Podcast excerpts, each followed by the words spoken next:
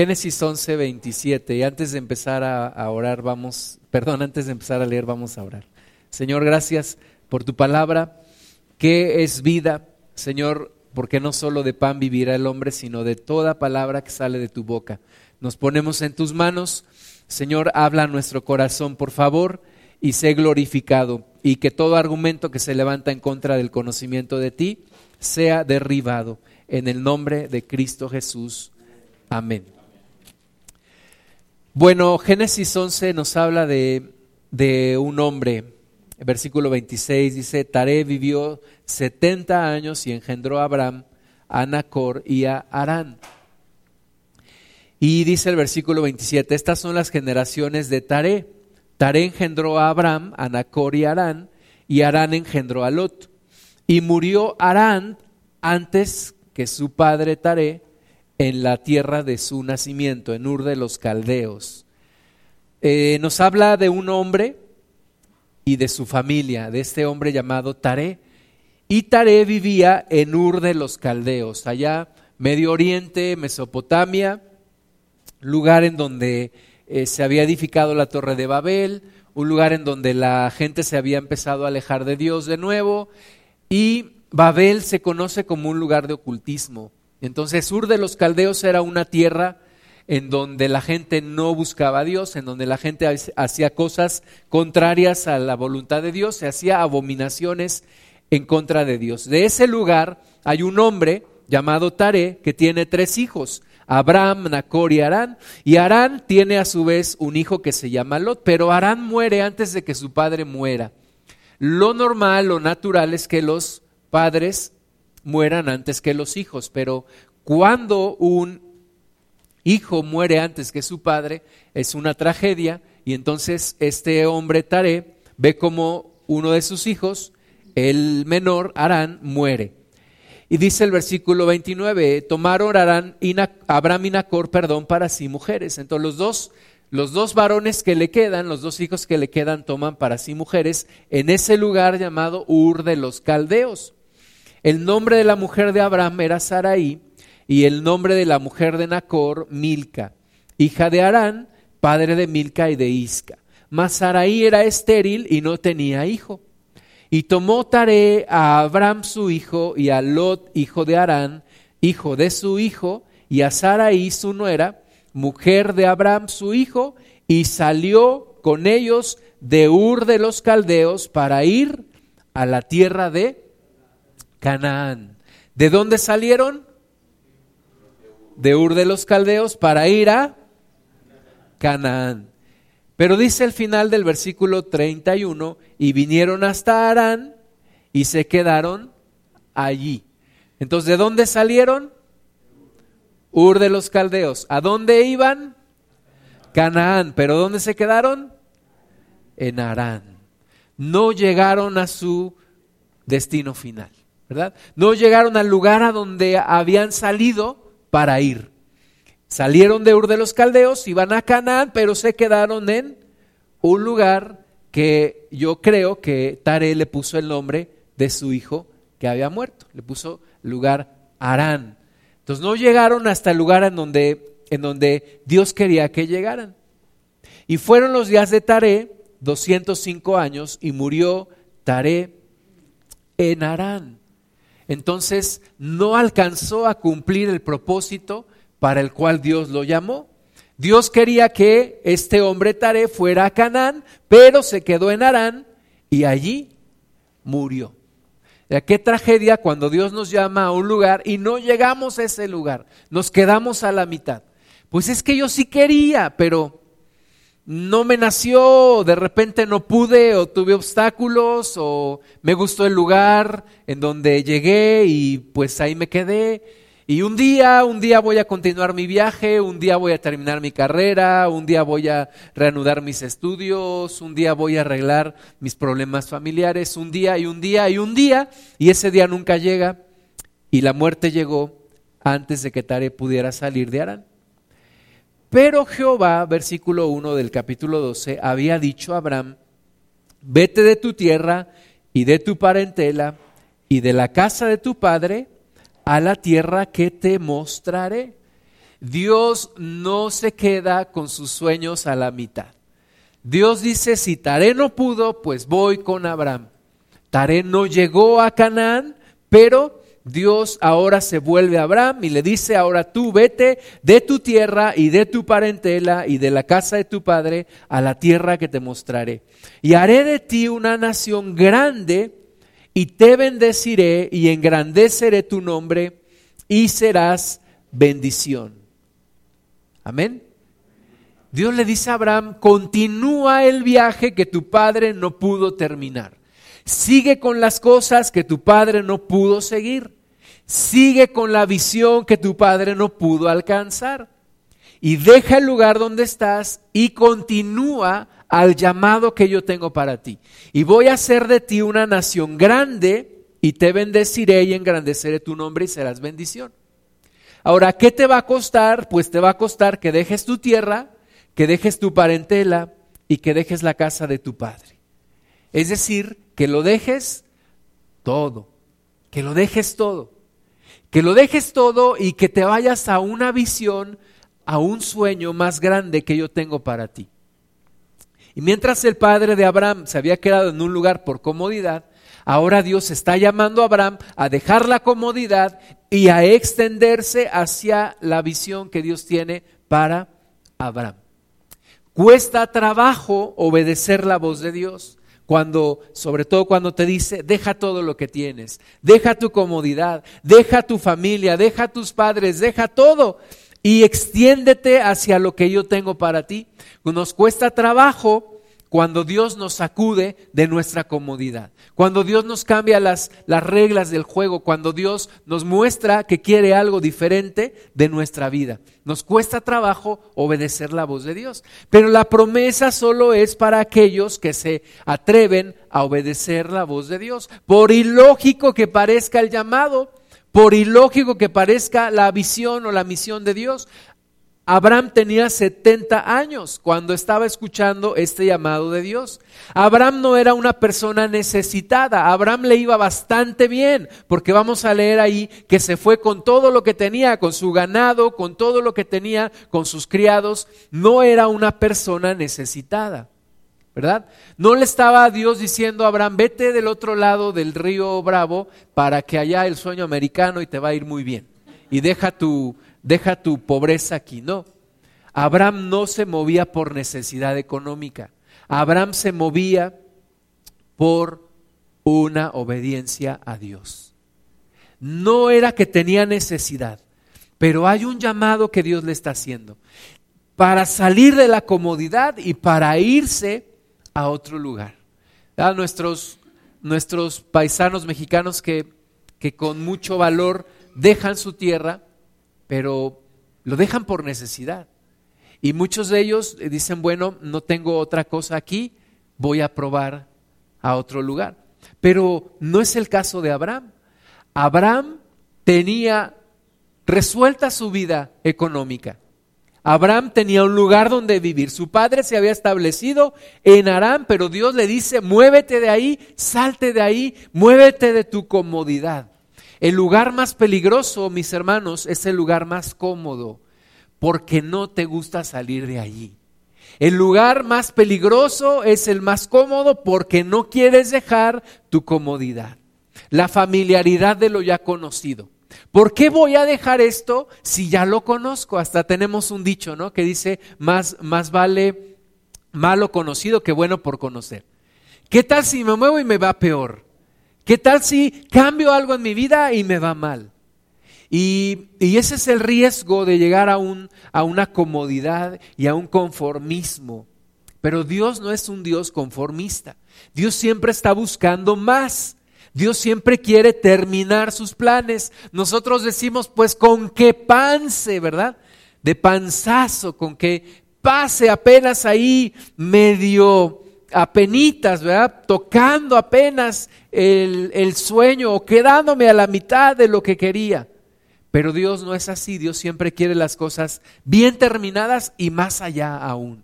Dios siempre quiere más. Entonces Dios le está transmitiendo a Abraham lo que hay en su corazón. Mira, Abraham, el sueño no se ha terminado, tu padre ya está muerto, pero yo quiero que tú salgas y que tú alcances aquello para lo cual yo llamé a tu padre, pero no alcanzó a llegar.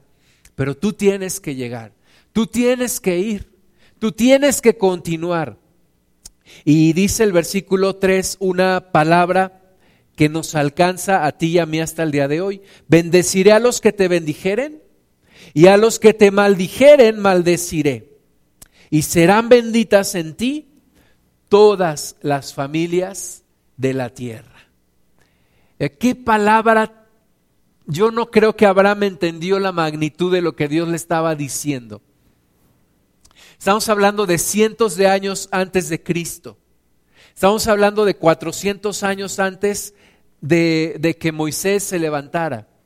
Y Dios le está diciendo a Abraham, serán benditas en ti todas las familias de la tierra. Todas las familias de la tierra serán benditas en ti. Y era un hombre con su esposa estéril, en un lugar cómodo, en medio de la iniquidad, en medio del pecado de la gente, pero una, una persona que Dios estaba hablando para salir y hacer algo diferente. Y Dios le dice, en ti serán benditas todas las familias de la tierra. Eh, conocí a una persona que es, es judía, fue mi alumna, y entonces el otro día me la encontré y ella me había dicho que quería ir a estudiar a Israel, que quería ir a hacer un, semestre allá.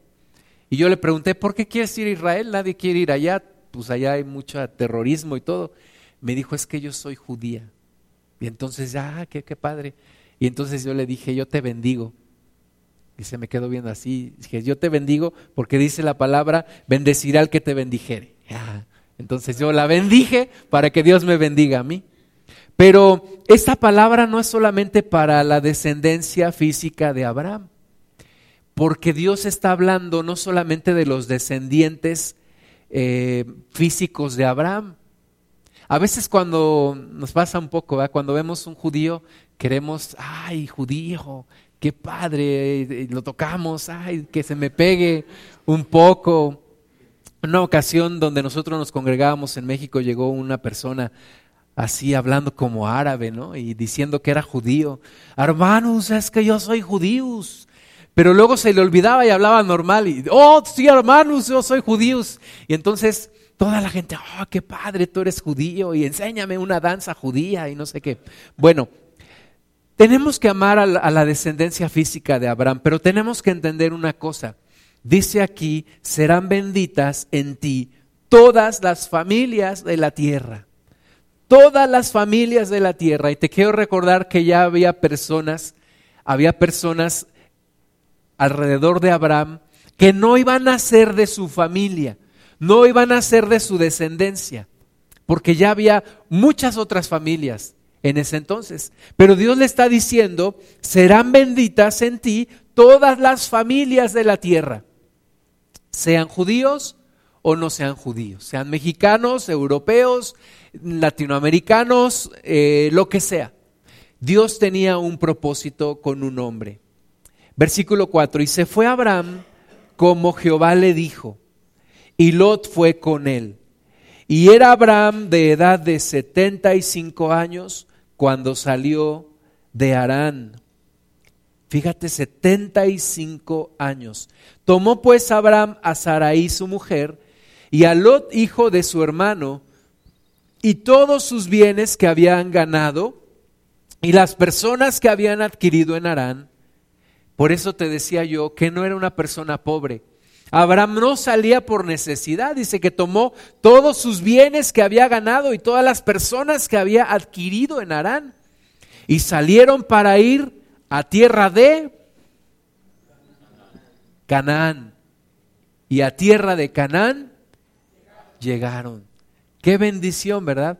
Cuando salimos de un lugar para ir a otro y llegamos a ese lugar a donde queríamos ir salieron, de, salieron para ir a tierra de Canaán y a tierra de Canaán llegaron. Y pasó Abraham por aquella tierra hasta el lugar de Siquem, hasta el encino de Moré. Y el cananeo estaba entonces en la tierra. Y apareció Jehová a Abraham y le dijo, a tu descendencia daré esta tierra. Y edificó allí un altar a Jehová, quien le había aparecido. Luego se pasó de allí a un monte al oriente de Betel y plantó su tienda teniendo a Betel al occidente y a Jai al oriente, y edificó allí altar a Jehová, e invocó el nombre de Jehová.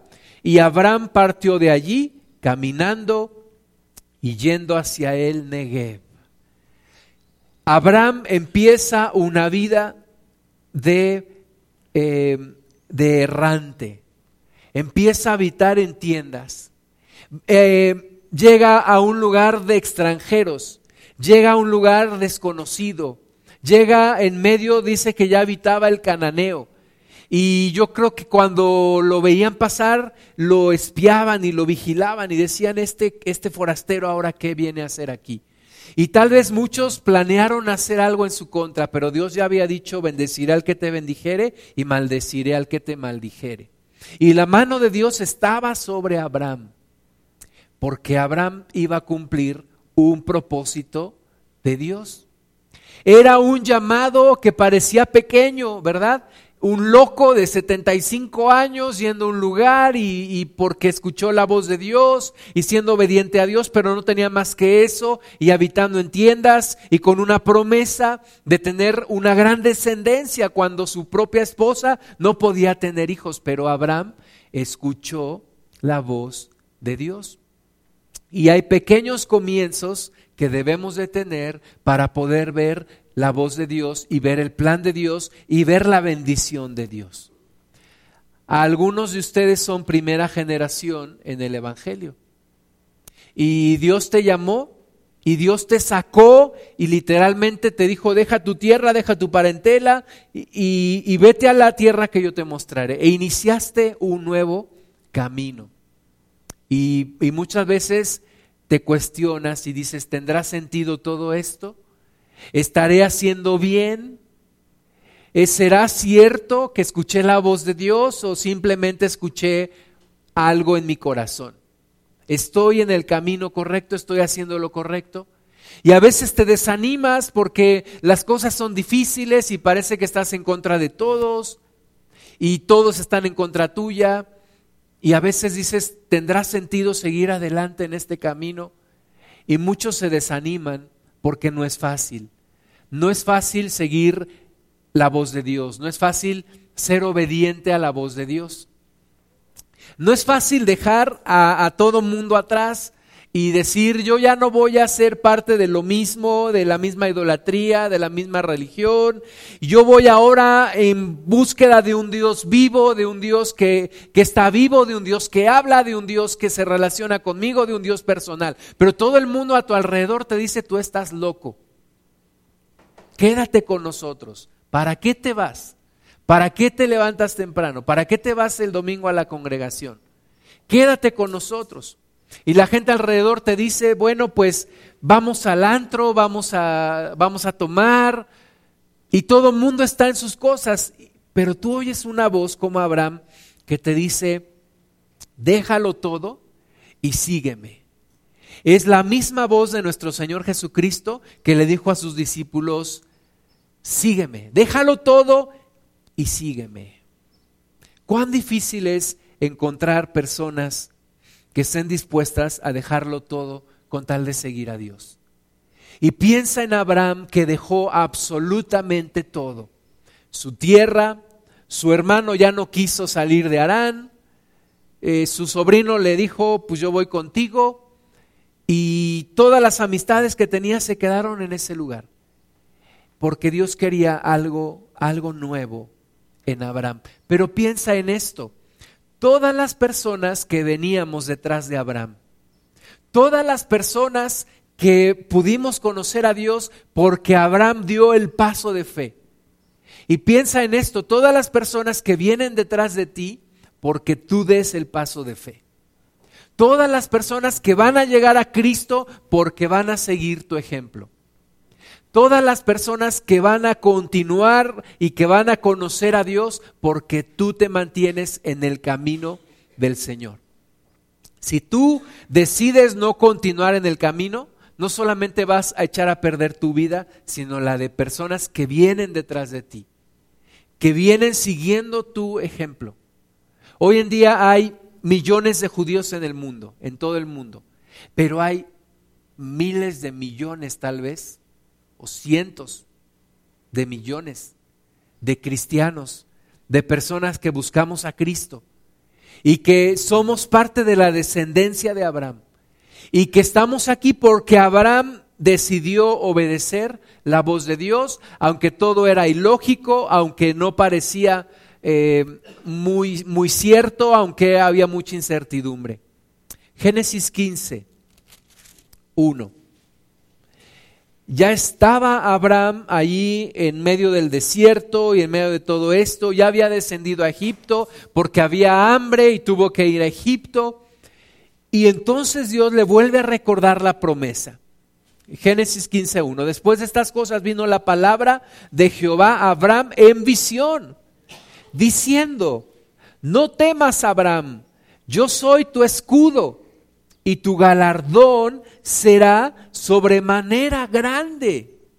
Es como cuando tú te encuentras en la adversidad y dices, tengo problemas, tengo problemas económicos, tengo problemas familiares, tengo problemas con la gente que no me entiende, que les predico, me desanimo porque les hablo y no, y no se acercan.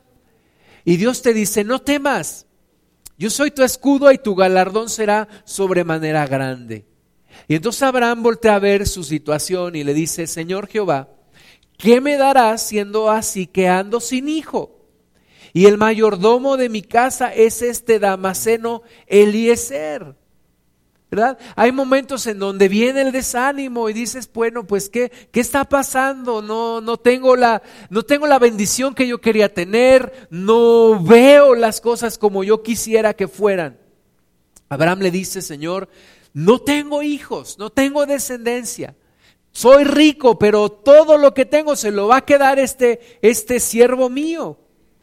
Dijo también Abraham, mira que no me has dado prole y he aquí que será mi heredero un esclavo nacido en mi casa.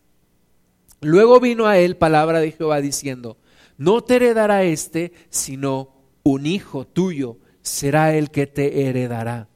Y lo llevó fuera y le dijo, mira ahora los cielos y cuenta las estrellas si las puedes contar.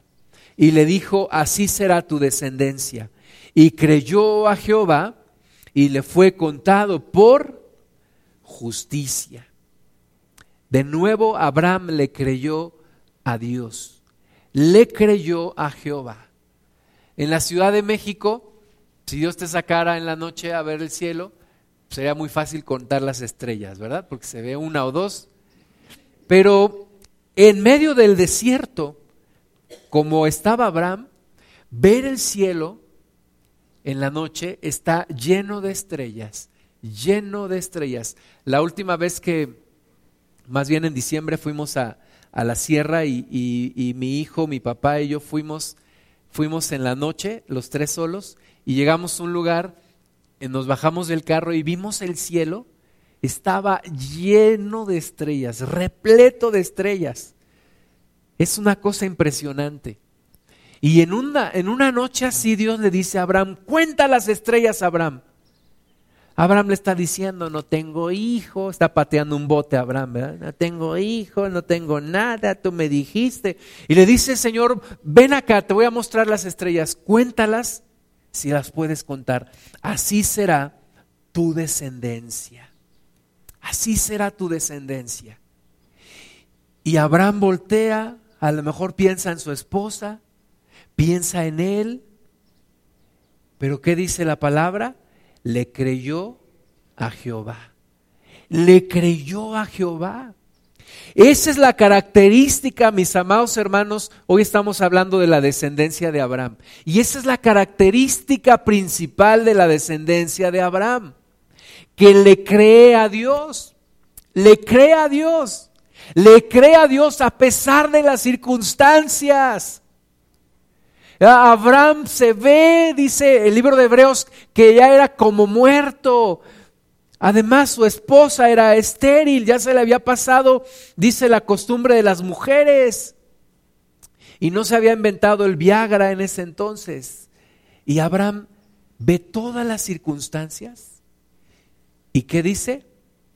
Le creyó a Jehová.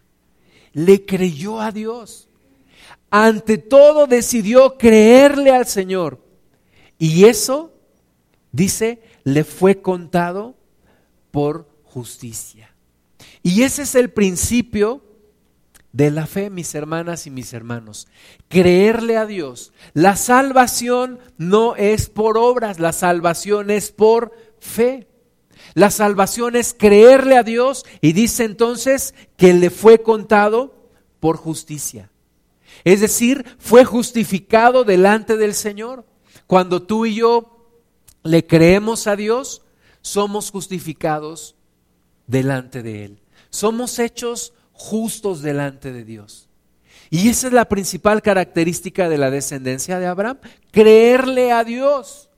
Creerle aunque las circunstancias estén muy mal. Cuando Dios nos dice, no te dejaré ni te abandonaré. Y tú ves alrededor y dices, no tengo un quinto. Pero que dice la palabra, no te dejaré ni te abandonaré. Y tú le crees a Dios. Cuando Dios te dice, voy a renovar tu corazón, serás verdaderamente libre. Y tú ves toda la serie de problemas que tienes y tú decides creerle a Dios. Esa es la característica de un hijo de Dios, de una hija de Dios. Creerle al Señor a pesar de las circunstancias, a pesar de lo que puedas ver, a pesar de lo que hay a tu alrededor a pesar de lo que te dicen los demás, a pesar de lo que realmente es tu vida. Ahora, no confundir con negar la realidad. No confundir con negar la realidad. Eh, me platicaban del testimonio de un hermano que tuvo, tuvo cáncer, un tumor, un tumor en su, en su vientre. Y él no había dicho nada a nadie, pero un día su esposa se dio cuenta y le dijo, ¿qué es eso? Dijo, pues no sé. Dijo, pero ¿por qué no habías dicho nada? ¿Por qué no, por qué no fuiste al médico? Y dijo, no es nada, no es nada, Dios me va a sanar, no es nada. Y fue al médico y el médico le dijo, usted tiene cáncer. Y él dijo, no es nada, Dios me va a sanar. Y finalmente pues el hermano murió. Es decir, no hay que confundir el negar la realidad. La realidad ahí está. Dice la Biblia que Dios llama las cosas que no son como si fuesen. No llama las cosas que son como si no fuesen. Hay que ver la realidad, pero hay que ver qué es lo que Dios me dice. ¿Qué es lo que Dios me dice? Abraham ve y dice, no tengo ni un hijo, pero ¿qué es lo que Dios me dice? Dios me dice, tu descendencia será tan numerosa como las estrellas en el cielo. ¿Y qué decide Abraham? Abraham decide creerle a Dios. Y hoy tú y yo somos parte de esa descendencia. Somos parte de esa descendencia de Abraham, de ese numeroso grupo de personas que viven por fe. Somos parte de esa descendencia. Génesis 18, 16. Abraham fue llamado amigo de Dios. Y estaba Abraham un día ahí en su, en su tienda cuando ve, ve tres, tres hombres viniendo a él, él reconoce que es Dios. Y entonces eh, estos varones venían ya con un propósito, dice Génesis 18, 16, y los varones se levantaron de ahí y miraron hacia Sodoma y Abraham iba con ellos acompañándolos. Y Jehová dijo, encubriré yo a Abraham lo que voy a hacer. Habiendo de ser Abraham una nación grande y fuerte, y habiendo de ser benditas en él todas las naciones de la tierra. Fíjate qué capacidad de Dios de ver hacia, de ver hacia adelante. Abraham todavía no tenía ni un hijo. Pero Dios dice, Abraham va a ser una nación grande, una nación grande y fuerte. Hasta el día de hoy no se explican cómo Israel puede sobrevivir ahí donde está en medio de un montón de enemigos. Es como dicen algunos, como si fuera un corderito en medio de puros lobos. Todos se lo quieren comer, todos lo quieren desaparecer, pero ahí está, ahí está. Es una nación grande y fuerte. Hay un libro que habla del, efecto, del efecto de los judíos. Tienen, tienen gran parte de la economía en sus manos. Son las personas más ricas, de las personas más ricas del mundo. Eh, ¿En dónde viven? pues en lugares como Nueva York, en México, en lugares como en Polanco, los, los, lugares en donde se concentra el poder. Ahí está. El pueblo de Dios es un pueblo fuerte y grande hasta el día de hoy. Ahora Dios le está hablando a un hombre, a un, a un hombre de edad avanzada, diríamos de la tercera edad, con su esposa de la tercera edad. Le está hablando y le, está, y está pensando, Abraham va a ser una nación grande y fuerte. Dios está viendo años adelante. Dios está, está viendo lo que hay en su corazón, la visión que Él tiene, no la realidad, no lo que está pasando en el momento. Dios está viendo lo que viene después de allí. Ahora fueron años de espera, años difíciles de lucha, sí, pero había esa promesa y Abraham le creyó a Dios su promesa. Es difícil creer algunas cosas. Es difícil eh, yo de repente digo, Señor, danos vida. Danos vida aquí en, la congregación porque porque yo veo unos ya se desanimaron, otros ya no vienen, otros ya no quieren venir, otros ya se fueron. Pero, pero Dios promete, Dios promete una iglesia fuerte y grande. Entonces yo tengo que creer en lo que Dios promete y no en la, en la realidad. Decir, bueno, vamos a pasar todo esto, vamos a seguir, vamos a continuar. Cuando vemos problemas en las congregaciones, ¿verdad? ¿Qué dice la palabra de Dios? Las puertas del Hades no prevalecerán en contra de mi iglesia. Y entonces tenemos que creer que la iglesia va a superar todos los problemas y va a ir adelante. Y Dios está aquí diciendo, hemos de encubrir lo que vamos a hacer siendo Abraham, habiendo de ser Abraham una nación grande y fuerte y habiendo de ser benditas en él todas las naciones de la tierra. Porque yo sé, versículo 19, yo sé que mandará a sus hijos y a su casa después de sí, que guarden el camino de Jehová, haciendo justicia y juicio, para que haga venir Jehová sobre Abraham lo que ha hablado acerca de él. Te dije la primera característica de la descendencia de Abraham y es que le creen a Dios. Le creen a Dios. Abraham le creyó a Dios. Ahora, ya lo hemos dicho muchas veces, creerle a Dios es diferente a creer en Dios. Tú vas y, pasas por la cantina y te topas con un borrachito y tú le preguntas, ¿tú crees en Dios? Te va a decir, sí, yo creo en Dios. Cualquiera cree en Dios, pero no cualquiera le cree a Dios. No cualquiera le cree a Dios. Primera característica, creerle a Dios. Le creo en sus promesas, le creo lo que me dice. Y la segunda característica es obediencia. Obediencia. Le creo a Dios y actúo actuó en consecuencia. Veíamos hace ocho días, Noé actuó en consecuencia, construyó el arca, 70 años construyendo un arca. Entonces, segunda característica de la descendencia de Abraham es obediencia. Obediencia. Yo creo que Jesucristo viene pronto. ¿Cuántos dicen amén? Ahora, ¿cuántos se preparan para esa segunda venida del Señor? ¿Cuántos están preparándose? ¿Cuántos están caminando en obediencia? Predicando la palabra de Dios, congregándose, sirviendo al Señor activamente, leyendo la Biblia, orando todos los días. Tiene que haber obediencia.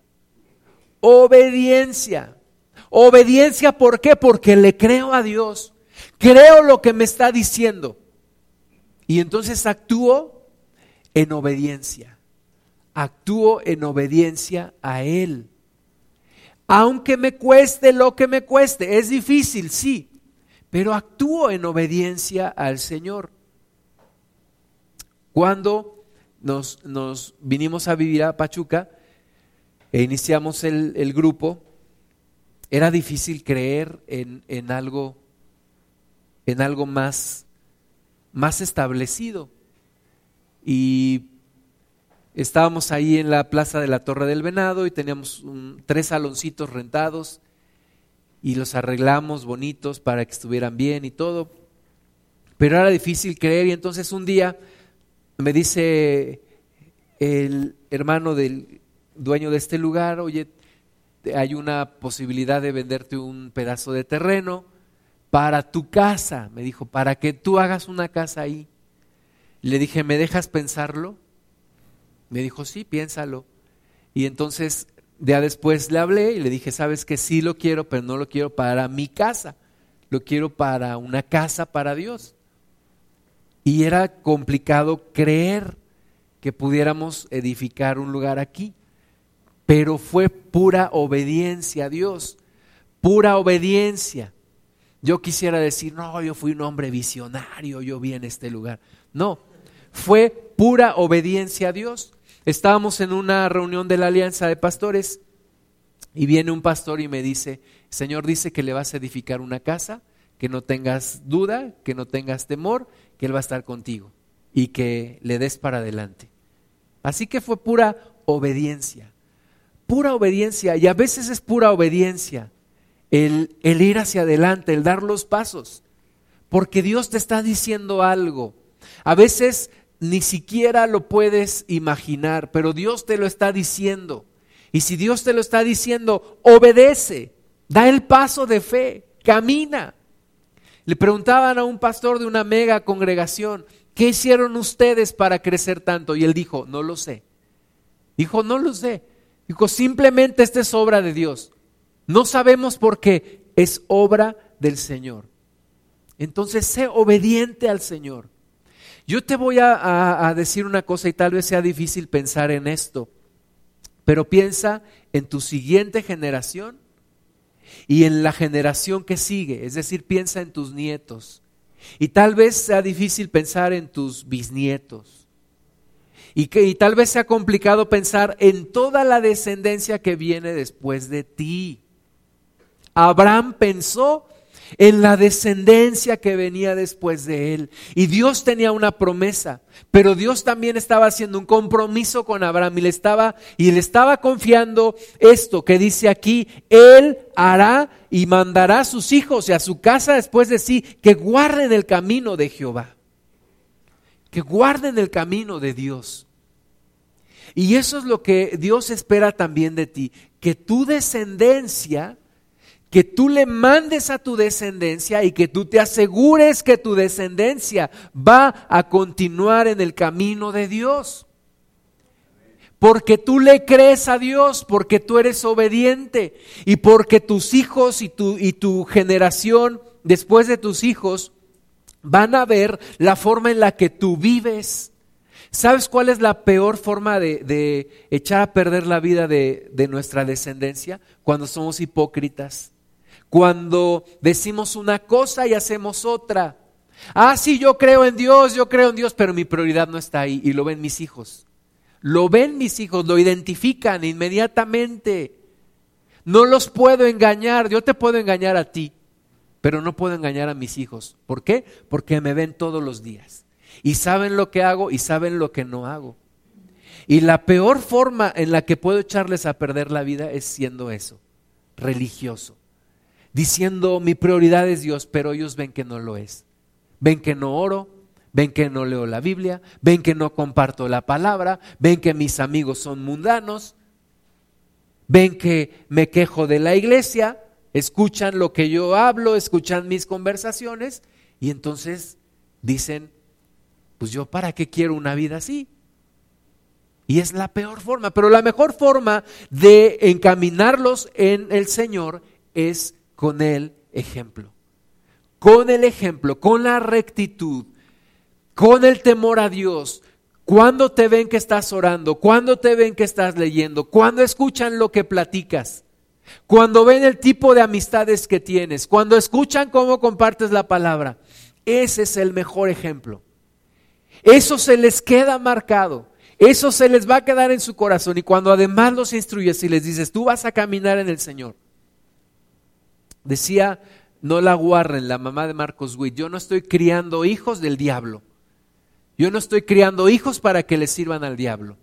Yo estoy criando puros hijos para que les sirvan a Dios. Entonces hay que instruir y hay que tener este compromiso con Dios. Aunque tus hijos estén grandes o tengan la edad que tengan. Este es el compromiso, mandar a tus hijos y a tu casa después de ti que guarden el camino de Jehová haciendo justicia y juicio. ¿Para qué? Porque Dios quiere una familia. Dios quiere una gran familia. Algunas veces la gente dice, ¿por qué Dios escogió a los judíos? Mira, Dios escogió a los judíos, pero también nos escogió a nosotros. Dios los escogió a ellos en primer lugar, pero después de ellos veníamos nosotros. Si la promesa de Abraham fue, bendeciré a toda familia en la tierra por tu simiente. O sea, no es nada más para los judíos, es para toda la tierra. Dios estaba pensando en todos nosotros. El, el lunes en la, noche fuimos a la alianza y estuvimos platicando con un pastor me estaba diciendo bien emocionado, ¿ya viste las visiones que están teniendo los árabes? Dice, hay personas afuera de las mezquitas hablándole a los árabes y les preguntan, ¿viste al hombre de blanco? Y algunos se quedan, ¿cuál hombre de blanco? No te preocupes, luego platicamos. Pero hay unos que dicen, sí, ¿quién era? ¿Quién era? Y le dice, es Jesús. Entonces está viendo apariciones en medio de los árabes y me decía este pastor, ¿por qué? Porque ellos también son descendencia de Abraham. Porque para ellos también es la promesa. Dijo Pedro, para todos los cuales el Señor llamare. La promesa es para todos los pueblos de la tierra, para todas las naciones de la tierra. Y ahí en, en medio de una globalización que ya nadie puede echar atrás, ni siquiera Donald Trump, ni los Brexit. Hay una globalización donde los demonios también se han globalizado, pero donde el Evangelio también se ha globalizado. Y el Evangelio está llegando a todas partes del mundo. ¿Por qué? Porque Dios quiere una gran familia. Una gran familia en donde tu familia está considerada. Pero depende de ti Depende de ti. ¿Tú los vas a llevar o tú los vas a rechazar? ¿Tú vas a ser la puerta para que entren o tú vas a ser la puerta para que no entren? Tú vas a ser el principal animador y la principal motivación para que entren al reino o tú vas a ser el que los desanime y el que los desmotive. Tú vas a ser. ¿Por qué? Porque Dios te llamó a ti primero. Dios te llamó a ti primero. O cuando Jacob decía, el Dios de Abraham y el Dios de Isaac. ¿Verdad? A lo mejor yo no sé si Jacob conoció Abraham, pero seguramente sí vio a Isaac su relación con Dios. Y cuando tus hijos digan, es el Dios de mi padre, es mi padre o mi madre que me enseñó esta fe. Y es en la fe en la que yo quiero caminar. Mis hijos estaban iniciando en la adolescencia hace algunos años. Yo le pregunté a un pastor, pastor, ¿cómo le hiciste para, para que tus hijos no se desviaran en la adolescencia y, y con tanta influencia del mundo? Y a mí me preocupan mis hijos. Y me, y me dijo este pastor, enséñales buenas bases y dales un buen ejemplo. Y aunque de repente pudieran ser tentados, ese ejemplo, esas bases ese pacto con Dios va a pesar en sus vidas. Y yo es lo que todos los días le pido al Señor, que no se alejen, que no aprendan el pecado, que no se desvíen, que no se deslumbre por el mundo, que vean la miseria que ofrece el mundo, pero que vean la grandeza que Dios ofrece, que no se me desvíen. Imagínate tú el problema que yo tendría con Dios si mis hijos se apartan de su camino. Imagínate dónde me podría yo meter si se apartan del camino. No puedo fallar en esta misión. Y tú no puedes fallar tampoco en esta misión. Y así tengas que ayunar y así tengas que orar a toda hora y así tengas que predicarles y gastarte tus palabras con ellos, no puedes fallar. Dice, yo sé, el Señor estaba afirmando, yo sé que mandará a sus hijos y a su casa después de sí, que guarden el camino de Jehová, haciendo justicia y juicio. Tenemos una hermanita ya de edad avanzada, tendrá más de 80 años, y uno de, uno de sus hijos servía en, en la iglesia, pero un día se apartó. Y la hermana, desde que yo la conozco, ora por su hijo y ora por su hijo y ora por su hijo. Tiene al menos 26 años que yo la conozco orando por su hijo. Y al día de hoy su hijo no se ha acercado a Dios. Pero la hermana dice una cosa, yo sé que Dios lo va a rescatar. Y lo vean mis ojos o no lo vean mis ojos en esta tierra. Yo sé que Dios lo va a rescatar. Te platico otro testimonio. Mi hermanita Juve allá en Pueblo Nuevo le dio cáncer en su matriz, luego le dio cáncer en su tiroides y partió con el Señor. Pero su principal carga eran sus hijos sus hijos. Ella le decía a sus hijos, no se preocupen por mí, pero vuelvan al camino de Dios. Vuelvan al camino de Dios y, y, ella les decía, no se preocupen por mí, yo voy a estar bien, Dios me sane en esta vida o no me sane en esta vida, pero yo voy a estar bien. Pero lo que me preocupa, decía, son ustedes. Y la hermanita partió con el Señor y hoy en día sus hijos están sirviendo al Señor. Y uno de ellos que se había alejado ya formó un trío y esta última vez que fuimos ya hasta su hijo también ya lo metió al trío. El chamaquito le da con todo lo que puede una guitarra más grande que él, pero ahí están sirviendo al Señor. ¿Por qué? Porque Dios honra a los que le honran. Dios honra a los que le honran. Entonces, tu descendencia tiene que seguir el camino de Dios. Tu descendencia tiene que seguir el camino del Señor. ¿Sabes tú por qué la religión del Islam está creciendo tanto? Porque tienen muchos hijos y porque les inculcan la religión. Tienen muchísimos hijos y les inculcan la religión. Y esta religión está creciendo, es la religión que más crece el día de hoy. Vamos a Gálatas capítulo 3. ¿No te da gusto que Dios se haya fijado en ti? ¿Y no te da gusto que Dios se haya fijado en tu descendencia? Para Él, que Dios diga, yo quiero tus hijos para que me sirvan. Yo quiero tus hijos para que estén en mi reino. Yo quiero tus nietos también y tus bisnietos y tus tataranietos y toda tu descendencia. Entonces tienes que trabajar para que así sea. Para que toda tu, tu, descendencia esté con el Señor sirviéndole.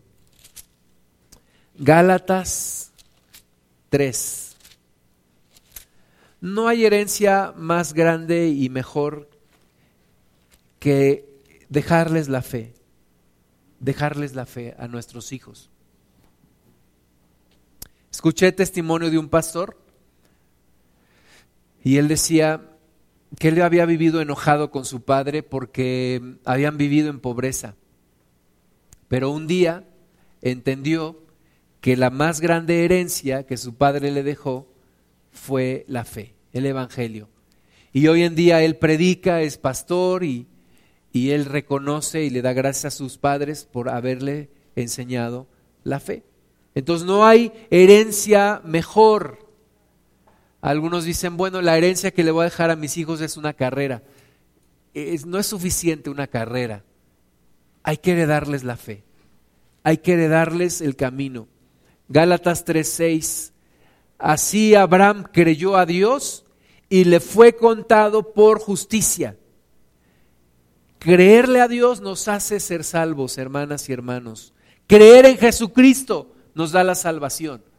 Ahora, creer me hace actuar en, en, consecuencia, creer me lleva a la obediencia. Sabed, por tanto, que los que son de fe, estos son hijos de Abraham. Amén. Los que son de fe, estos son hijos de Abraham. Bueno, está padre ser hijo de Abraham, pero está mejor ser hijo de Dios, ¿verdad? Y la escritura, previendo que Dios había de justificar por la fe a los gentiles, aquí nota, no te necesitas judaizar para ser salvo y para ser hijo de Dios y para ser hijo de Abraham y aprenderte un montón de palabras en hebreo, Yeshua, Hamashia, no sé qué, y que es Jesús en mi idioma totonaca, perdónenme, es Jesús. Jesús. No necesito aprenderme palabras en hebreo. Qué bueno que me las pueda aprender, pero no me dan la salvación. La salvación es por fe.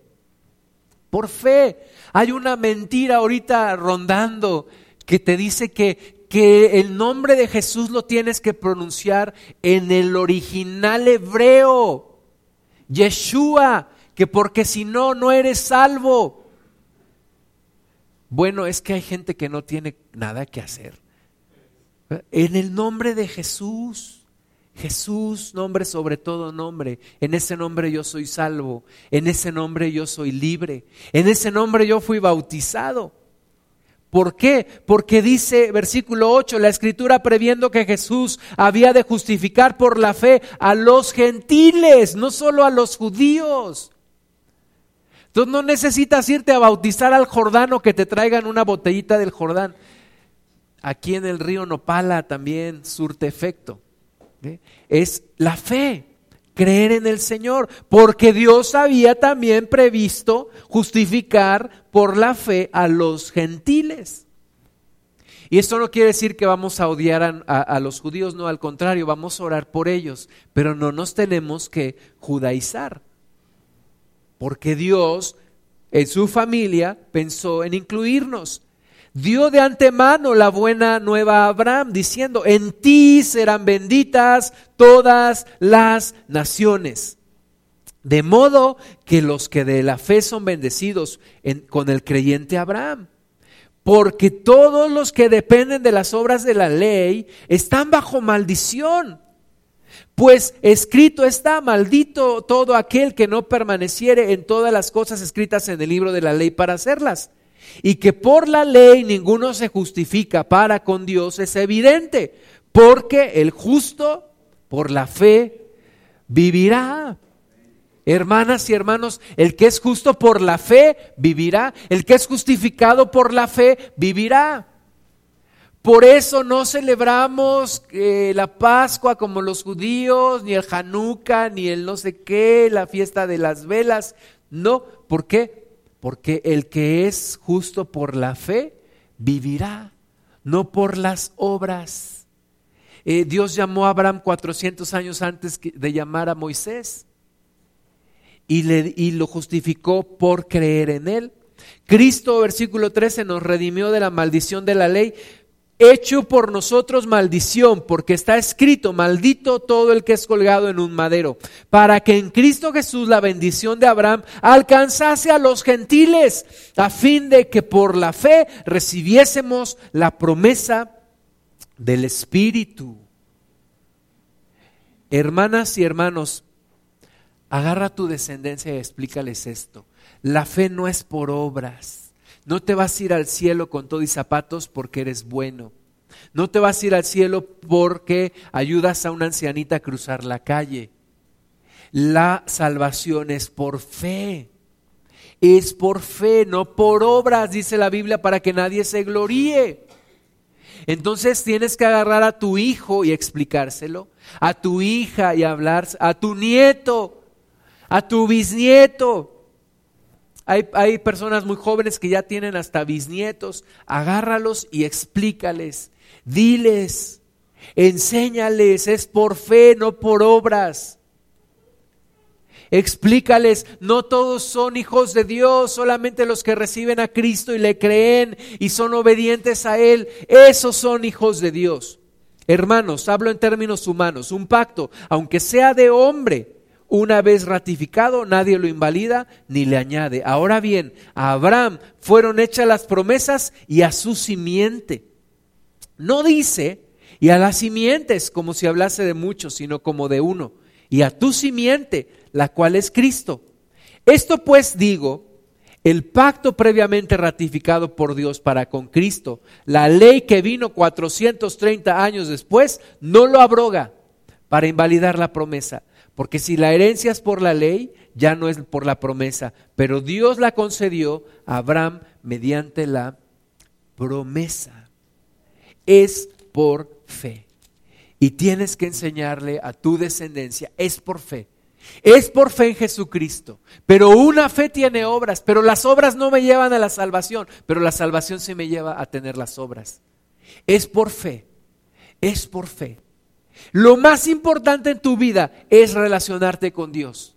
Lo más importante en tu vida es conocer a Cristo. Lo más importante en tu vida es nunca apartarte del Señor. El día que te apartes de Dios, ese día lo perdiste todo. Es por fe, es por fe acércate a Dios. No dejes que tu descendencia se desvíe. Persíguelos.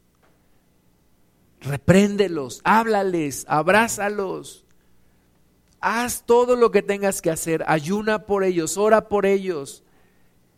Predícales la palabra, llévalos a la iglesia, tráetelos para acá, llévalos a congresos, haz todo lo que tengas que hacer. Regálales la Biblia, mándales WhatsApp, ponlo en su muro Háblales la palabra de Dios, explícales lo que está pasando en ti. Háblales tu testimonio, que no se pierdan en el camino. Hebreos 11, 8. Por la fe Abraham, siendo llamado, obedeció para salir al lugar que había de recibir como herencia. Y salió sin saber a dónde iba. Por la fe habitó como extranjero en la tierra prometida, como en tierra ajena, morando en tiendas con Isaac y Jacob, coherederos de la misma promesa, coherederos de la misma promesa, porque esperaba la ciudad que tiene fundamentos, cuyo arquitecto y constructor es Dios. Por la fe también la misma Sara, siendo estéril, recibió fuerza para concebir y dio a luz aún fuera del tiempo de la edad, porque creyó que era fiel quien lo había prometido, por lo cual también de uno y ese ya casi muerto salieron como las estrellas del cielo en multitud y como la arena innumerable que está a la orilla del mar. Todo porque uno fue capaz de creer. Un hombre fue capaz de creer. En el momento más difícil de su vida, en el momento en el que su esposa estéril, él ya grande de edad, su esposa grande de edad, sin ni un hijo. Y Dios le dice, serás padre de una multitud. Y haré de ti una gran nación. Y serán benditas en tu simiente todas las naciones de la tierra. Y y Abraham, Abraham no lo sabía tal vez, pero, pero Cristo estaba en sus lomos. Cristo iba, iba a nacer de una mujer descendiente de Abraham. Y esa simiente, Jesús, iba a bendecir a todas las naciones de la tierra. Porque de todas las naciones de la tierra, Dios quiere personas para su familia. Dios quiere personas, perdón, para su reino de todas las naciones. Vamos a ponernos de pie.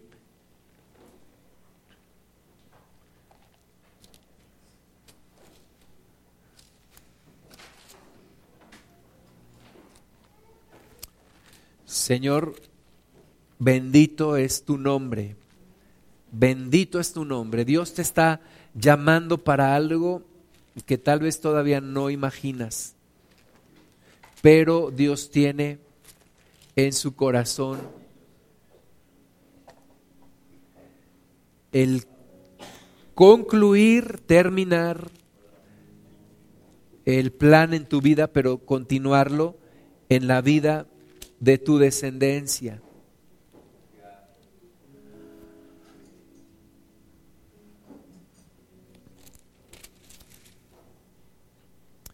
Dice la palabra del Señor en Isaías 41, 8, pero tú Israel, siervo mío eres, tú Jacob, a quien yo escogí, descendencia de Abraham mi amigo, porque te tomé de los confines de la tierra y de tierras lejanas te llamé y te dije, mi siervo eres tú, te escogí y no te deseché.